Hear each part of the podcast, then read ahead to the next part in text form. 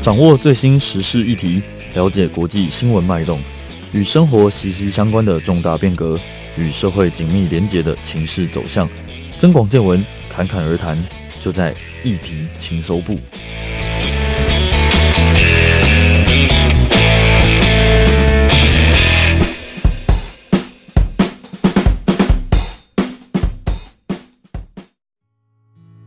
欢迎收听议题情搜部，我是主持人灿佳。讲到近期的国际情势，除了反送中全球延烧之外，美中贸易战也是广受全球关注的重大事件。美中贸易战从去年三月开打，至今都没有停战的迹象。即使这十八个月之间，两方领导人多次释出善意，但最后都出尔反尔，让贸易战无法停歇。究竟美中贸易战是什么？又为什么要开打？议题情搜部第三集就带大家认识美中贸易战。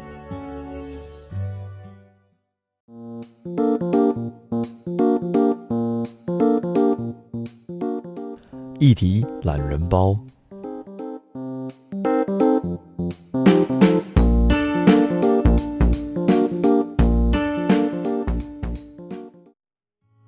那在聊到美中贸易战之前呢、我们必须要先了解什么是贸易战。所谓的贸易战，就是把彼此之间的贸易关系当作武器，希望透过打击经济啊，或者说增加关税的方法，来达到让对方屈服或是保护自己的目的。严重的话，甚至会造成对手的经济大恐慌啊。而这样的经济斗争，在各大经济体系里面都看得到，例如近期的日本跟韩国，都是利用经济贸易的互相冲击。来使对方屈服，而世界贸易组织就是为了减少这些恶性竞争所成立的组织。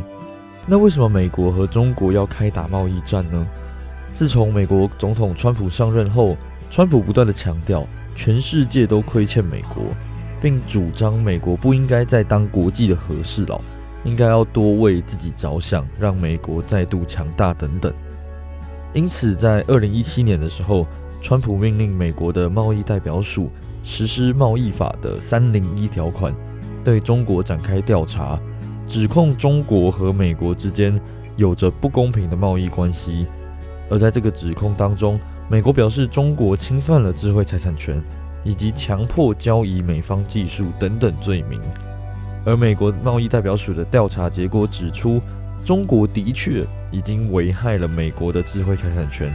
并且透过强制技术转让以及网络的攻击，使得中国的企业获益。美国官员更是强调，中国长期的这个侵权行为已经造成了美国每年损失六千亿美元。二零一八年的三月，美国白宫正式宣布对中国商品课加关税，使得美中的贸易战、关税战正式开打。而在二零一八年的七月，美国正式对价值三百四十亿美元的中国进口商品课征了二十五趴的关税，而中国为了要报复，也决定对三百四十亿美元的美国商品开征二十五趴的关税。报复性关税这样子此起彼落的接续下去。同年的八月，美国再度对一百六十亿美元中国商品加课关税，中国也继续对一百六十亿的美国商品加征关税。后来，随着贸易战的冲突升级，中国的反美情绪也日渐升温。有民众啊上街联署，呼吁拒绝购买美国货。网友也就是扬言说，不买苹果手机，不进麦当劳。而且在中共的官媒社论之中，更提到要抗美援朝的意志来打贸易战。不过，川普想要逼中国就范，外媒就是。非非常多专家不看好这件事情，他们认为川普的手法对中国不一定有效。英国的《金融时报》则就是表示说，双方恐怕会两败俱伤，影响超越经济层面了。不过，在贸易战开打的两个月后，中美双方进行了协商，他们在五月十九日发表共同的声明，表示会采取有效措施，实质性的去减少美国对中国的货物贸易逆差。并且就是停止攻打贸易战，然后停止互相加征关税。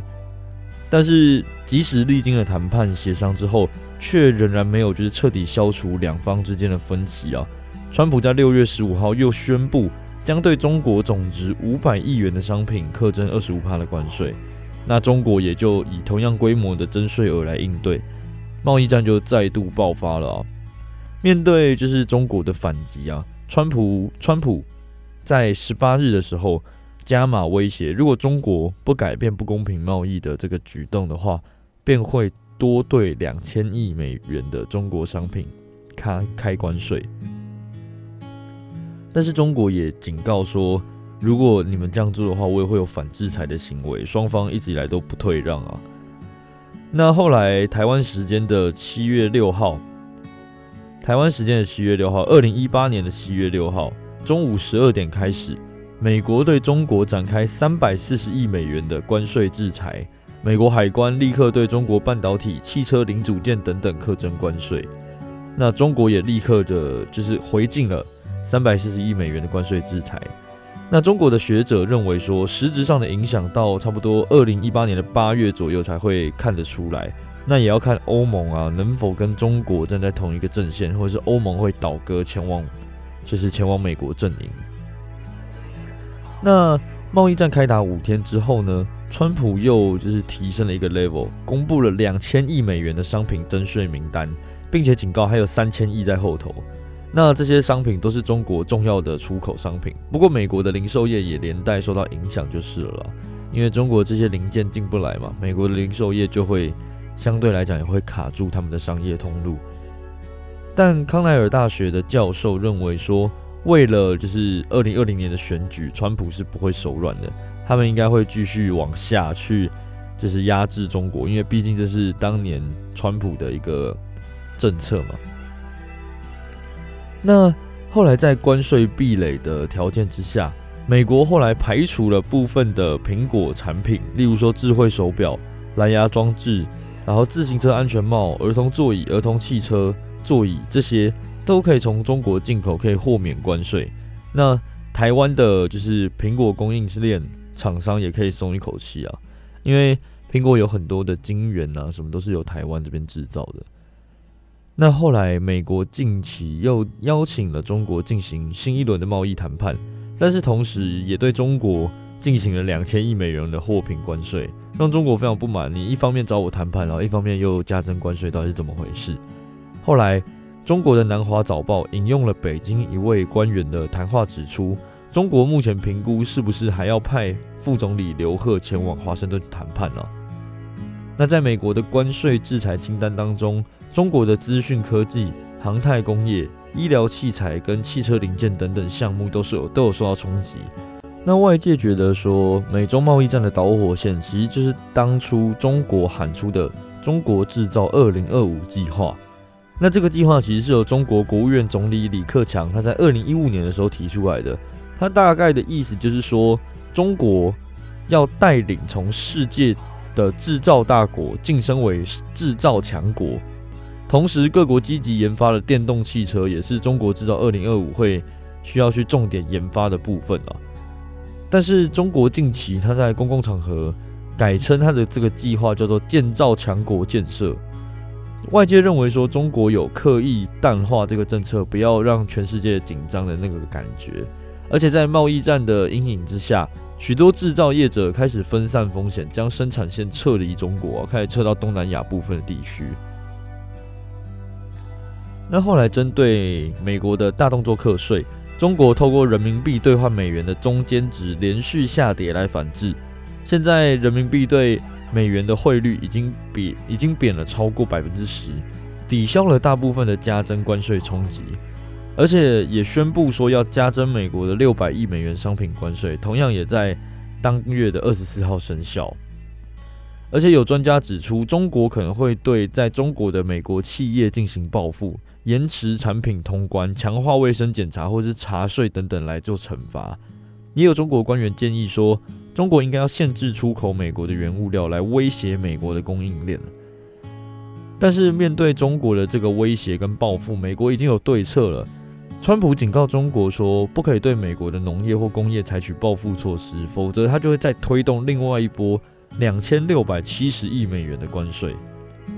那在中国将这个采购中大豆的采购订单从美国转向巴西的时候，台湾在九月二十六号向美国承诺将会分批采购三百九十万吨大豆，那价值十五点六亿美元。那美国当然就是有很多众议员就开始说台湾是个可靠的贸易伙伴啊，但是中国官媒当然就是嘲讽到底嘛，他们就说台湾真是可笑啊、可怜啊，然后质疑台湾是不是在进贡这样子。那后来受到贸易战的影响，中国的制造业数据写下了二十五个月以来的新低，人民币兑换美元的速率也持续的往下滑。中国政府也坦言说，其实经济压力有增加啦。那台湾的经济部官员则表示，有数十家厂商有意从大陆返回台湾。中国世界工厂的名声恐怕不会再像以前一样那么响亮了。那在二零一八年的十一月一号。习近平就是约美国总统川普通电话，两人除了对那个时候月底，二零一八年月底的 G 二十、G 二零高峰会表示期待，也表示说对两国之间的经济贸易合作相当重视，甚至传出川普已经指定了官员要起草美中贸易协定。那这个消息一出，股市就一度大上涨，这样子。不过，白宫的经济顾问就表示说，如果双方谈定，美国就会取消对中国的关税惩罚。但是如果智慧财产权、网络安全等问题并没有解决的话，川普对中国还是会下重手啊。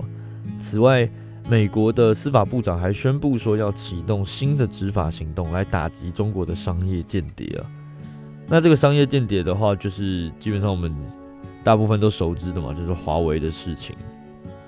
那后来 G 二零高峰会就是落幕之后，就是全球的贸易问题也在这个 G 二零高峰会受到讨论。那其中川习会，川普跟习近平的会面，也为了美中的贸易战达成了九十天的停火协议。那这九十天的停火协议的话，是他们两个在 G 二零高峰会之中达成的，他们约定好就是协议暂时停火。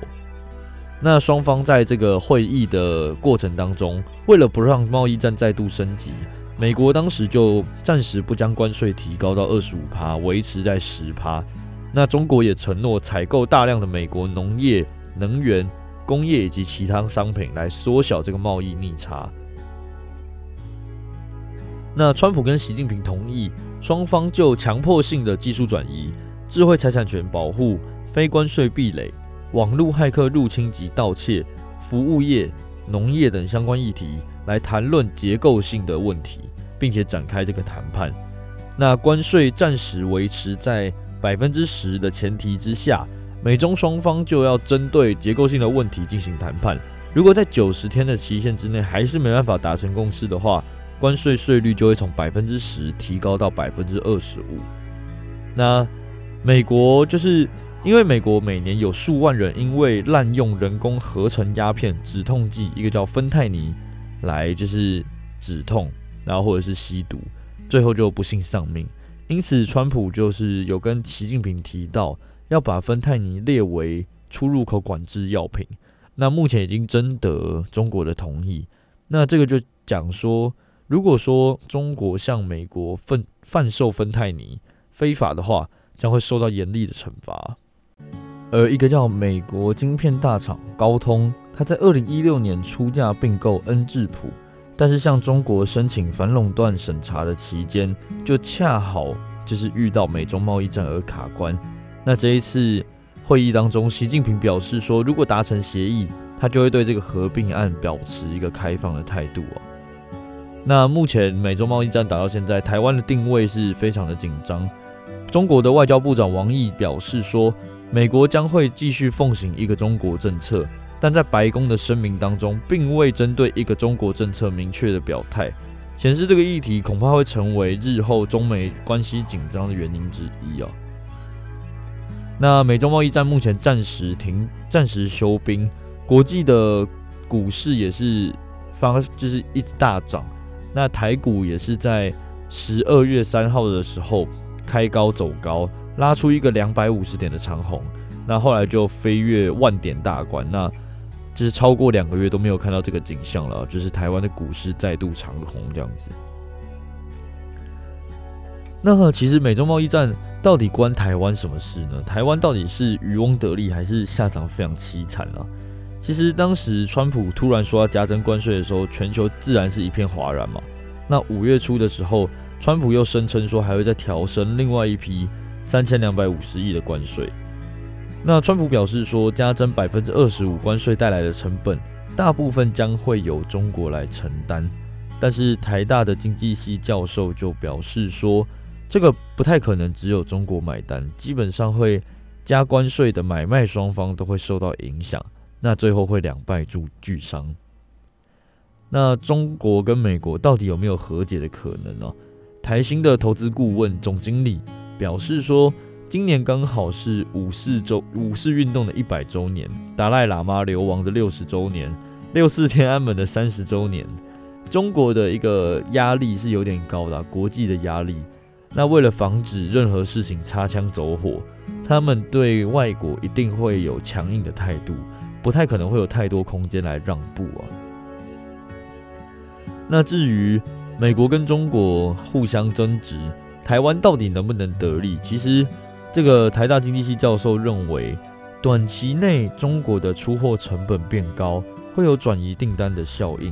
台商也会比较愿意来回流。但是就长期来看的话，其实贸易战如果继续下去的话，全球经济都会受到影响。而且台湾本身的市场本来就很有限，一定要透过国际贸易嘛。那如果说今天全球的经济受到影响的话，台湾的经济应该也会跟着变差。那这个经济系教授也提到说，其实这一波二十五趴百分之二十五的关税影响还不算太大。现在美中之间的冲突如果再加剧的话，后面调升的大多是针对资讯通信科技业，那对台湾的冲击会更大。而且，这个经济系教授表示说，调升三千两百五十亿中国商品的关税，其实对台商更为不利，因为台湾有非常多的产业将供应链设在中国，或者是美国的产业的贸，就是产业链也在台湾，因此这样子的话会进行受多边的影响啊。但是，虽然美洲贸易战有对台湾带来伤害，但是也并不是全部都是坏事。像台湾的工业电脑或者是安全管控等等的产业，过去虽然被中国打得很惨，但是现在却出现一个浴火重生的可能。那再就是，他也认为说，不管是投资还是经营，都不要把鸡蛋放在同一个篮子里面，不要全部放在中国，全部放在美国，也是要做一些分散风险的来保障啊。那后来，其实有非常多的台商愿意在这一波中美贸易战之中回来台湾。回来台湾生存，那政府应该要解决说，就是这些产业的需求，例如说缺水、缺电、缺工、缺地、缺人才等等。那他他们认为说，提升台湾的环境啊，这个台商自然就会回流。那有民众也会担心说，美中贸易战会不会影响到一般的日常生活？经济系教授表示说，除非这些回流的台商。来台湾炒房价才有可能受到影响，不然其实一般人不太会受到波及啦。但是他也表示说，一般的人民也需要有国际观，才能在出国或是面对国际市场的时候，知道经济是不是有动荡。那目前美中贸易战的持续延烧，让外界都在关注什么时候才会停止。但是林建福表示说，贸易战背后的意义是霸权争夺，应该会持续蛮长的一段时间。不过，如果说是领导人换人的话，也有可能会消停了。那接下来我们就要开始提到说，川普跟习近平之间到底有什么问题？其实现在他们双方都在进行报复性关税嘛。那在中国还击之后，川普一直以来都有发 Twitter 的习惯，他马上就在 Twitter 上面就是攻击攻击习近平，说是一个敌人这样子。那除了当年其实除除了加征关税之外，川普他也表示说，他可能会动用国际紧急经济权力法，那迫使美国企业离开中国，或者是抽离在中国的投资。那根据美国的研究机构估计说，美国企业从一九九零年代到现在，其实在中国投资已经超过了两千五百亿美元了。那什么是国际紧急经济权利法？国际紧急经济权利法是美国为了防止他们自己的国家或外国进入紧急状态时，它可以赋予总统的一个广泛的权利，它可以使美国总统限制美国企业。或是特定的经济产业的活动，来因应外国的一些时局，或者是做一些经济制裁的作用。而且这个法案的另外一个重点，就是当美国国家的安全或是经济利益遭受到重大的伤害的时候，政府可以冻结以及没收外国所持有的美国资产。意思就是说，中国有关的国营、民营企业，甚至党政人员。个人在美国的资产都可能被没收，而且不用经过任何的政府单位授权，美国总统就可以做这件事情了。那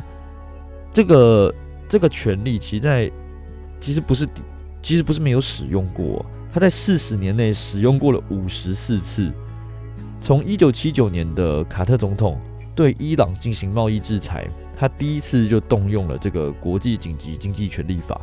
那在四十年以来啊。美国基于恐怖分子、毒贩、非法军售、侵犯人权等等的原因，曾经向北韩、伊朗、俄罗斯跟委内瑞拉等等国家引用这个法律，宣布进入紧急状态，总共五十四次。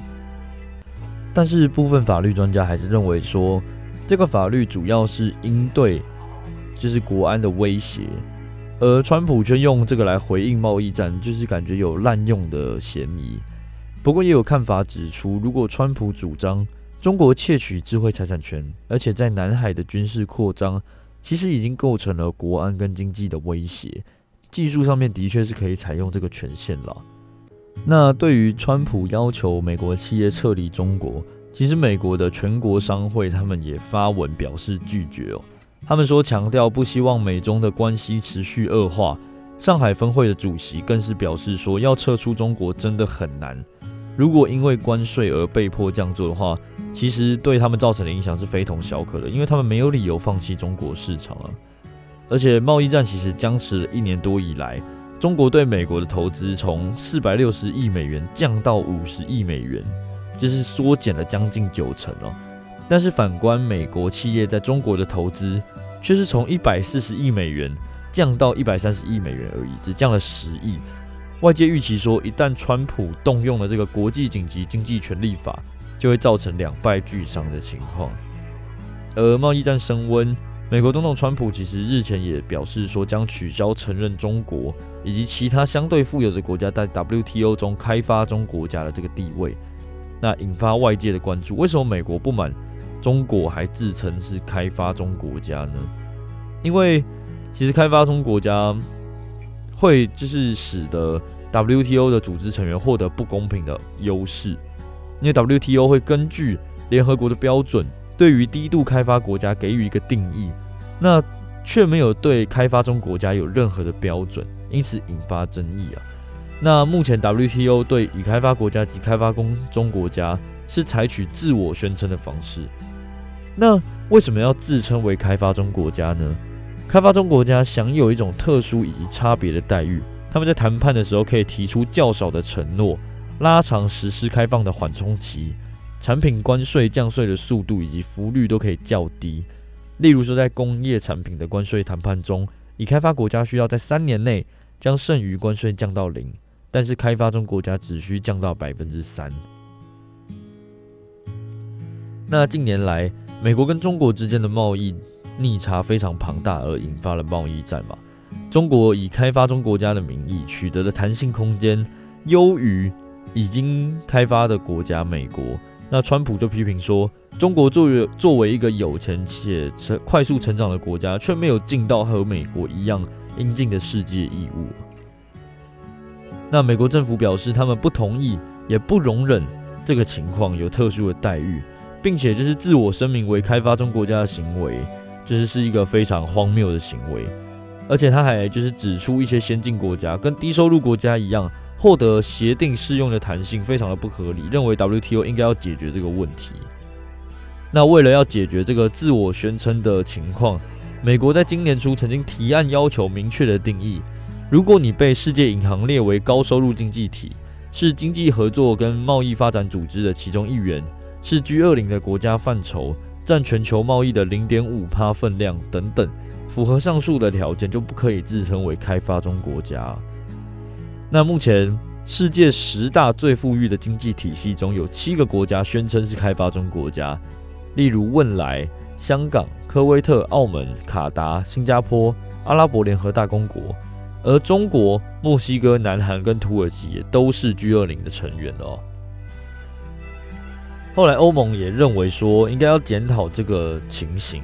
并且主张说有开发中国家的毕业机制，例如说美国跟欧洲的两大经济体非常不满中国、巴西跟新加坡这些国家仍自称为开发中国家嘛。那尽管美国拒绝将全球第二大经济体的中国视为开发中国家，但是中共的党媒《人民日报》仍然以中国人的水平，就是水平标准跟发达国家有较大的差距这个理由来辩驳，并且强调说，其实谁是世界贸易组织中开发中成员的这一件事情，不应该由美国的利益来鉴定啊。那后来台湾在二零零二年的时候，用已开发国家的身份成为 WTO 的成员。那后来才去争取一些特殊跟差别的待遇。不过在去年呢、台湾也承诺，就是他们不再争取享有开发中国家的，就是特殊待遇，而是用已开发国家的定位来参与谈判，表示说台湾的政策已经向自由开放了啊。那其实到现在，就是美中贸易战都还没有要停下来的意思，就是他们双方目前还是在就是不断的叫嚣。不过现在。其实他们双方有在，就是进一步想要做出谈判了啦。就是他们现在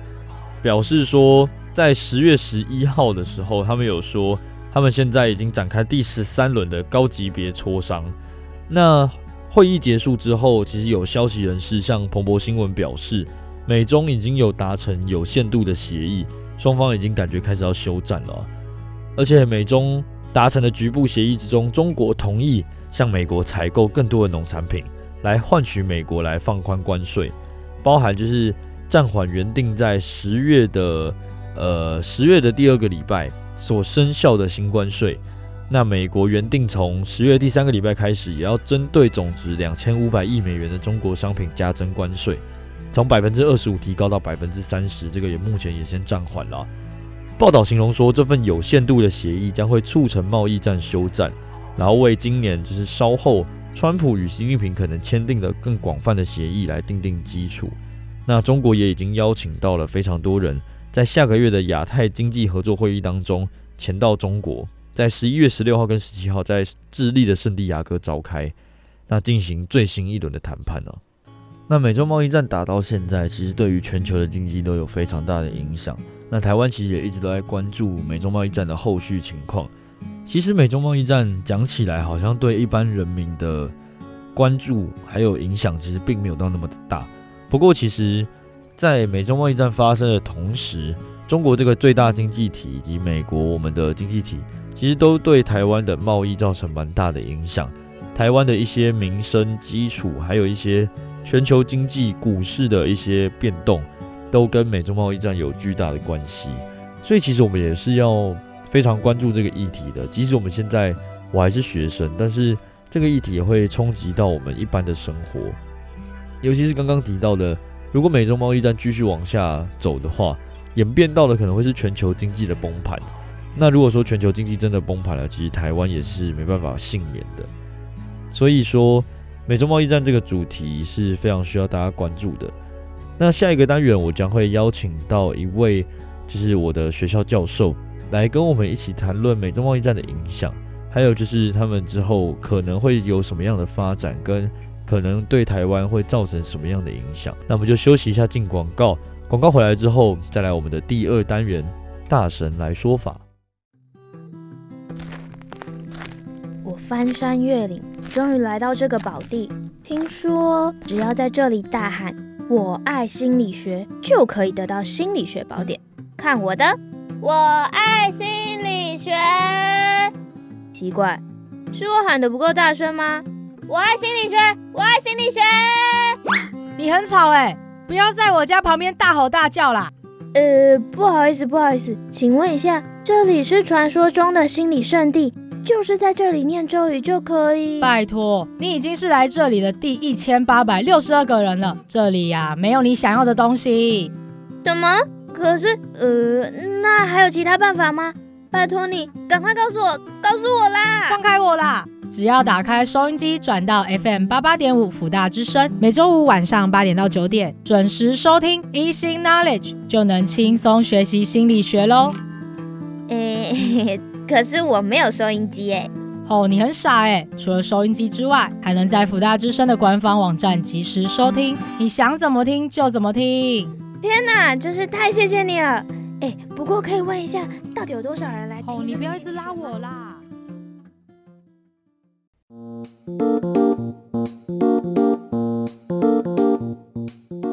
大神来说法。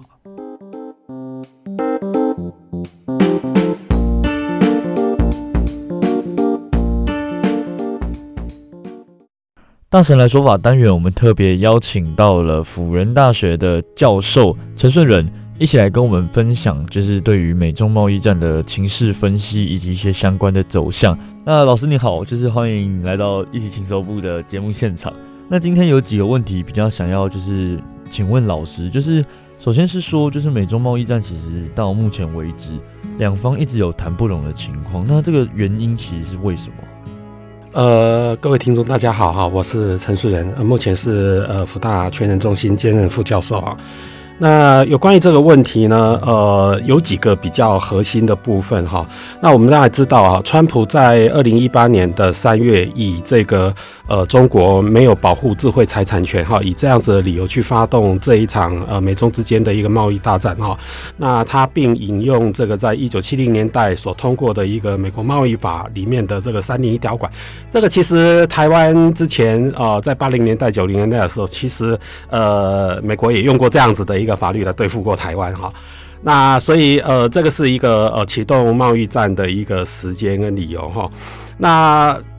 呃，当然哈，谈了很多轮下来哈，都没有这个呃比较好的一个呃，当然近期有一些初步的成果哈。那可能呃，据说双边会在这 APEC 峰会的时候呃会签订哈，但是这个还没有签的时候呢，这个其实一般都很难讲说是不是真的就是会签哈。那最主要的部分就是制裁权的部分，和智慧财产权的部分，哈。那因为我们知道中国大陆，你这个外国的企业要到呃这个呃中国去这个设立这个呃分公司啊，或者是是等等之类的这个企业哈，那它都规定说呢，那必须要与中国的企业来做合作啊。那呃，在这个合作的过程里面，他们有要求说一定要做所谓的那个呃技术的移转这个动作哈。那因为呃，当然了哈，中国他认为说，我用我庞大的市场来换这个技术哦，对他来讲是理所当然哈。呃，这个当然美国人是不会这么认为的哈。那再加上呃，中国对于智慧财产权的保障这一块啊，呃，确实是不够了哈。那呃，一般人哈等等于对这个呃制裁权可能也比较没有什么概念，就像早期的台湾也是也是一样哈。那所以呃，这个部分一直没有办法谈拢哈。那再来就是一个结构性的问题哈，那因为这个呃，美国同时要求说，这个你要呃做一些相关法律的一个修订哈，然后呢来保障这个美国企业在中国的一个呃这些利益哈，那这个部分也是属于是一个结结构性的问题哈，那有一些结构性的问题，其实你要中国呃一一口就答应，这个有一点难了哈。那所以这个是他中国会认为说，这个是我国家内部的事情，你你美国凭什么来这个地方说三道四的哈？那我决定要怎么做，呃，跟你一点关系都没有哈。所以这个是另外一个问题哈。那呃，再来就是一个是那个呃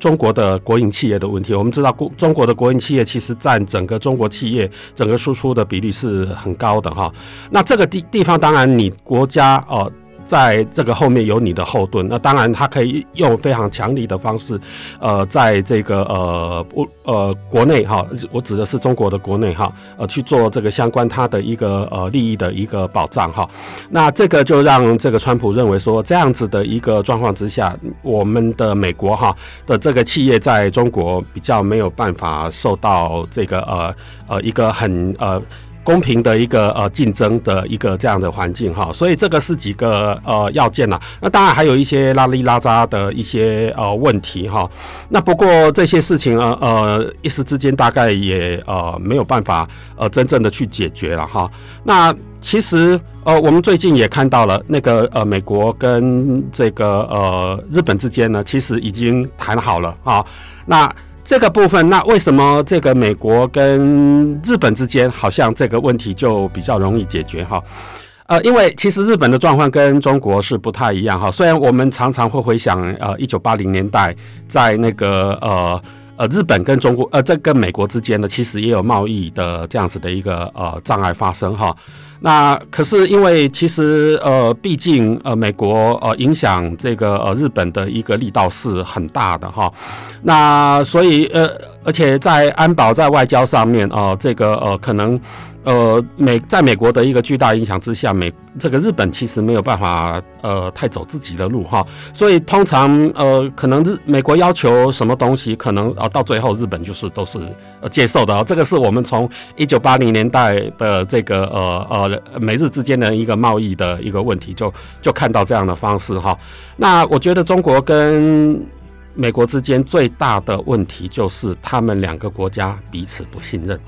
嗯，那为什么会彼此不信任？因为他们没有共同的价值观。好，那我们常常在讲说，这个美国的外交政策，它有几个背后它政策的一个呃要达成的一个呃呃呃目标哈。那其中有一个就是呢，呃，去提升所谓的美国价值。那什么是美国价值呢？就是民主、人权跟自由。好，那这个呃，显然是中国是没有办法去符合这个美国的一个期待哈，所以他认为你是跟我之是非我族类哈，那所以呃，他们彼此之间是不相相信的，所以这个也是呃有这样子的一个状况。了解了解。那所以老师刚刚也有提到说，像美国跟日本之间现在也签订了一个就是相关的贸易条约，那就是其实在美中贸易战的情况下面，大家其实都比较关心的是。这个情况对国际上面会不会有什么影响？例如说，当初美中贸易战刚开始的时候，就是全世界的股票应声下跌之类的，有没有就是这方面的案例可以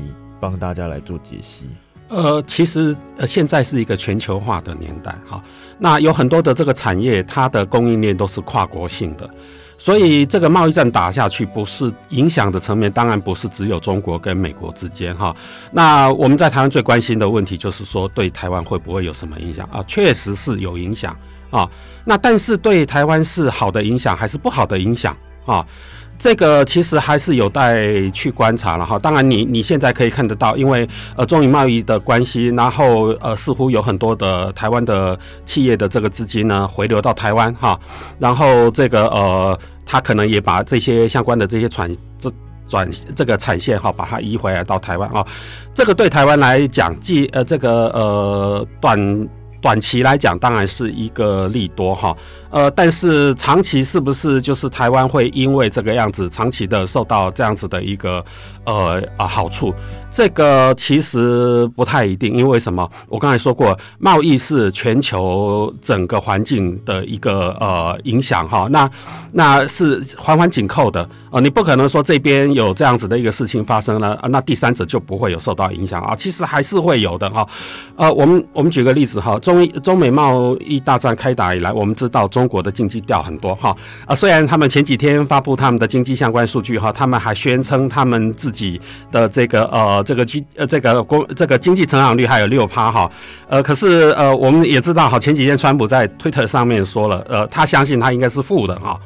呃，那这一方面，中国公布的这个数字，其实我们一般在呃其他国家的人也会持比较保留的态度哈。那因为它的资讯，它不是一个民主的国家，所以我们很难从它一些公开的资讯里面呢去去认证这样子的一个相关的一个资讯是是否正确哈。那确实也有人说，呃，这个中国的经济呢，应该是没有像他宣称的那么好。那经济不好的最大的一个影响就是呃，中国国内的这个消费呢，他会这个呃意愿会降低啊。我们举个例子，比如说像中国的观光客，我们知道以前到日本去的时候，他会有所谓的爆买。好，把整家店的东西都买光光，这种事情也也常常也也也会呃听说到，对对对对对，嘿，呃，我就曾事实上，我就曾经在日本的药妆店看到中国观光客扫货的样子，是非常的令人呃吃惊哈。那可是近年来我们也发现，这个呃一些中国观光客到日本去这个呃观光旅游，在消费的行为上面，他们保守很多。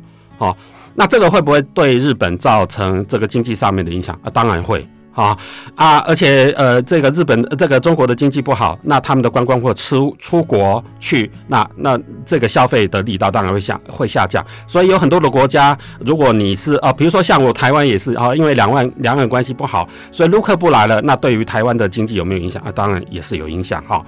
那所以呃，这个是是。多层面的哈，那当然除了这个之外，那我们刚才提到说那个供应链是全球性的哈，那那我们我们知道，其实呃，我们台商有很多到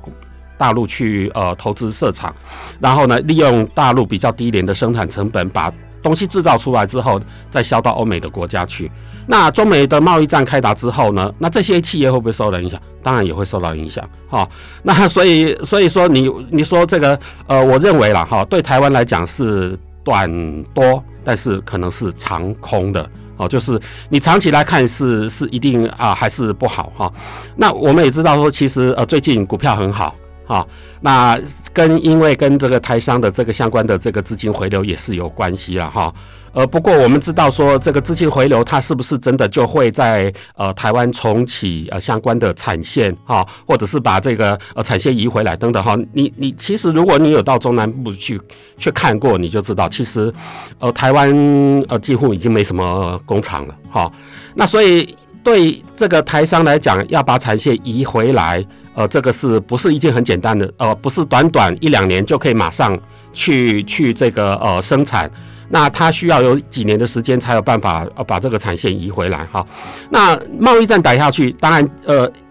台湾的企业受益，因为是呃短期的这种短转单的这种效益嘛哈。那可是如果中美贸易的问题解决了，那那你你这些台湾的企业，他把产线移回来台湾的时候，是不是又有必要？然后呃，这个相关的投资是不是会回本？哦，所以这个这个也是一个问题哈。所以台湾真的会受到影响哈。其实我们从很多的数据里面也看到，其实台湾的这些企业资金回流之后呢，啊，是不是真的会投资在台湾创造就业机会？这个是呃必须要打一个问号的。好，因为什么？我们知道，呃，最近好像呃房市有稍微在提升了哈。那我们也从很多相关的这些报道里面哈，很多这个呃台商啊，或者是甚至艺人哈，我们前阵子看到好多艺人呢，在台湾开始买豪宅，好，因为资金回来了哈。那那这个当然呢，他回来的资金呢，他其实并没有投投资在台湾，然后去这个呃设产线去创造就业机，反反而是做什么？去炒房了，对，炒房哈。然后你看最近的股票，好像像昨天还创这个呃这个二十几年来的这个呃历史的新高哈。那其实经济层面来看，经济真的很不好。嗯。可是为什么股票这么好？这个就是一个资金行情，资金的操作。对，所以呃，如果说要投资股票，现在这个是算是一个很高的点哈，那这个可能也要稍微留意一下。了解，了解。嗯那其实刚刚我也有看过许多的研究跟报道，是指出说，现在的中美贸易战会造成这些台商的回流嘛？那其实更多的情况比较像是这些台商把产线移到东南亚。那其实，在这些台商把产线移到东南亚之后，会不会对东南亚经济造成一个相对来讲是比较繁荣的情况？呃，这个确实哈，因为呃，其实我刚才讲的，对台商来讲。呃，这个把资金移回来台湾，重新在台湾重新设立产线，它的制造成本还是比在东南亚高很多哈。那所以呃，如果它是一种呃劳力密集的这种产业，这种传统的产业，你。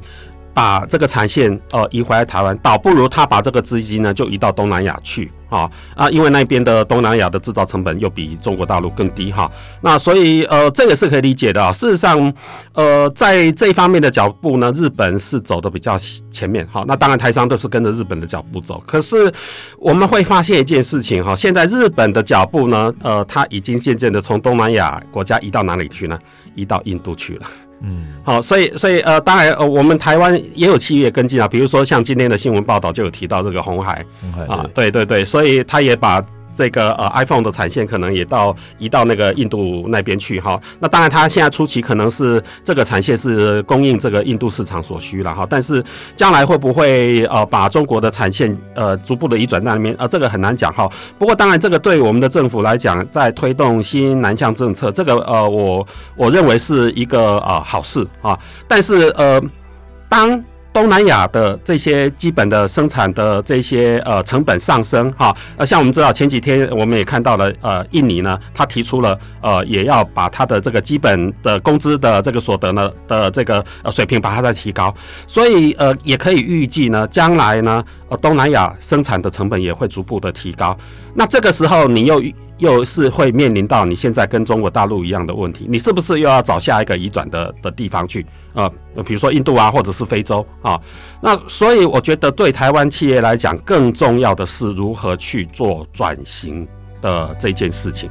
因为你没有把你的企业转型，那那你永远都是在做这些技术门槛不高，然后呢劳力劳力密集的这种产业哈，你永远都是在假找下一个。最低的生产成本的地方，你就永远都是要这样做。那那你唯有呢去生产这种哈，把我们的企业升级转型，然后呢去投向这种呃资本密集哈，然后呢这个知识呃密集的这样子的一个知识经济哈。呃，比如说呃，就像我们可以看到的呃，台积电就是一个很明显的例子哈。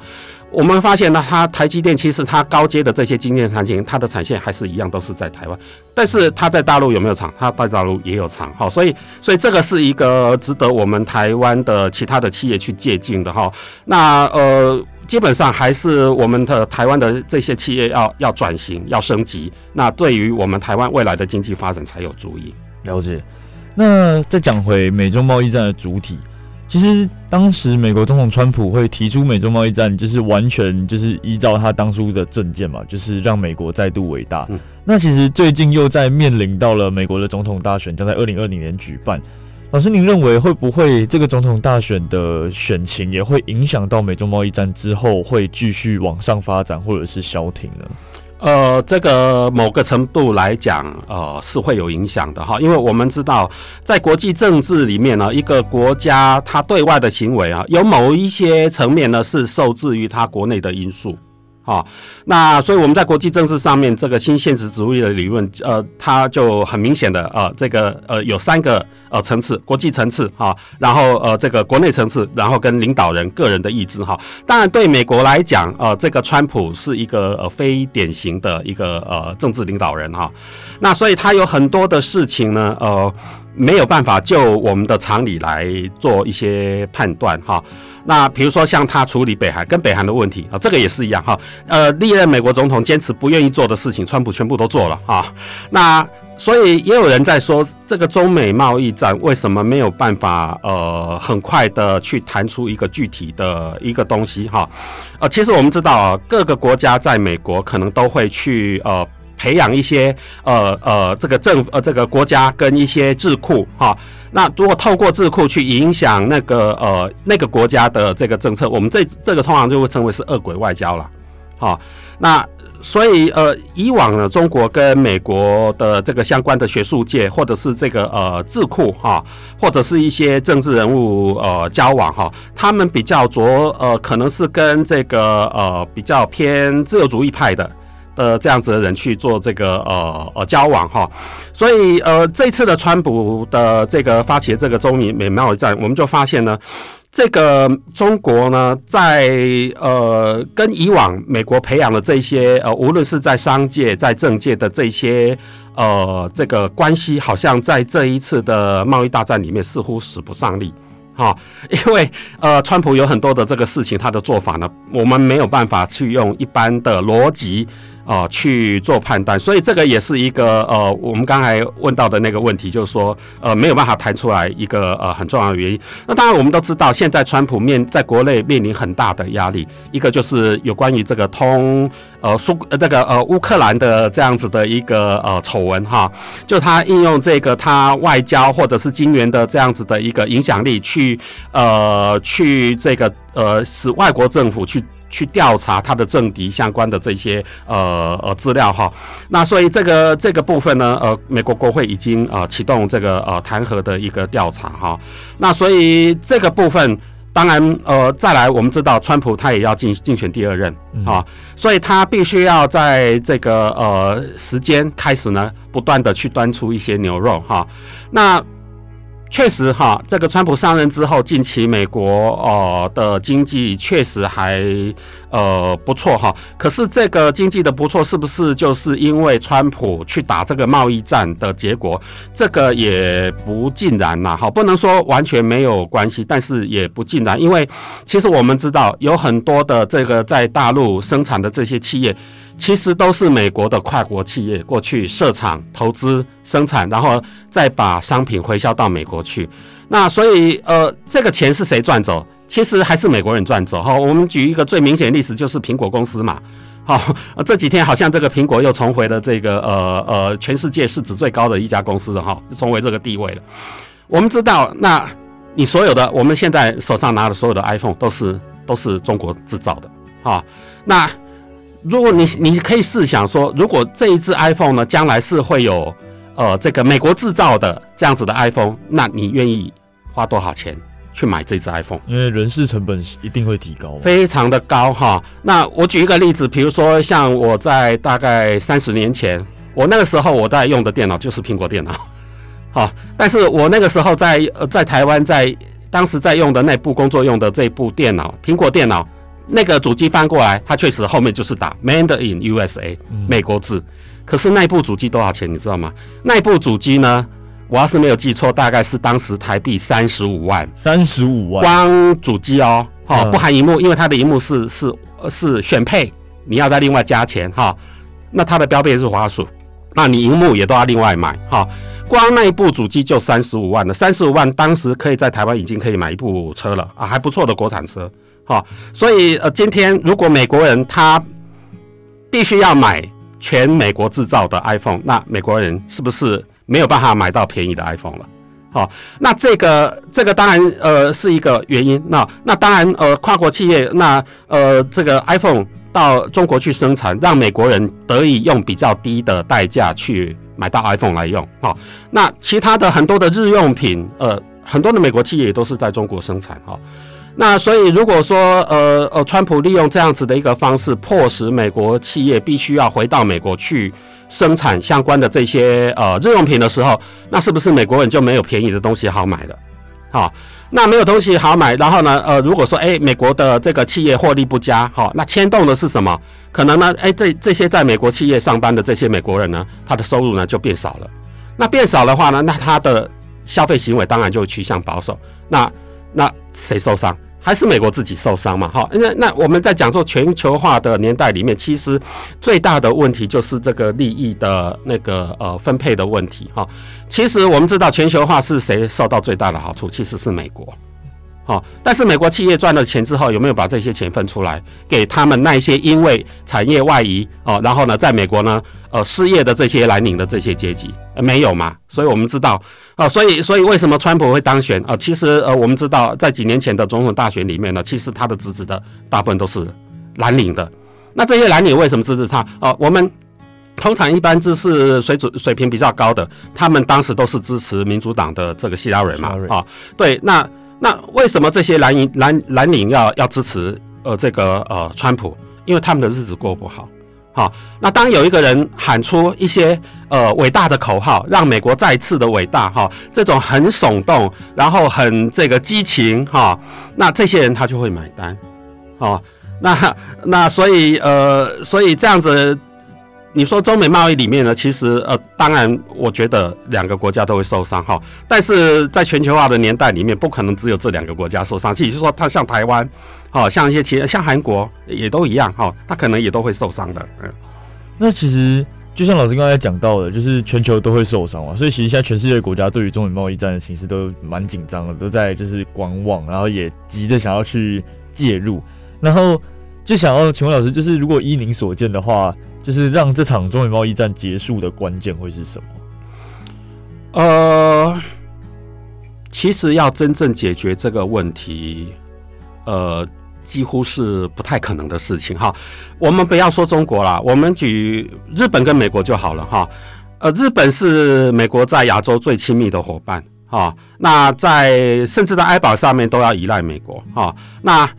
这个问题在一九八零年代发生至今有没有完全解决？其实也没有。哈哈，我们知道，其实这个呃美日之间的贸易逆差还是金额还是非常的庞大哈。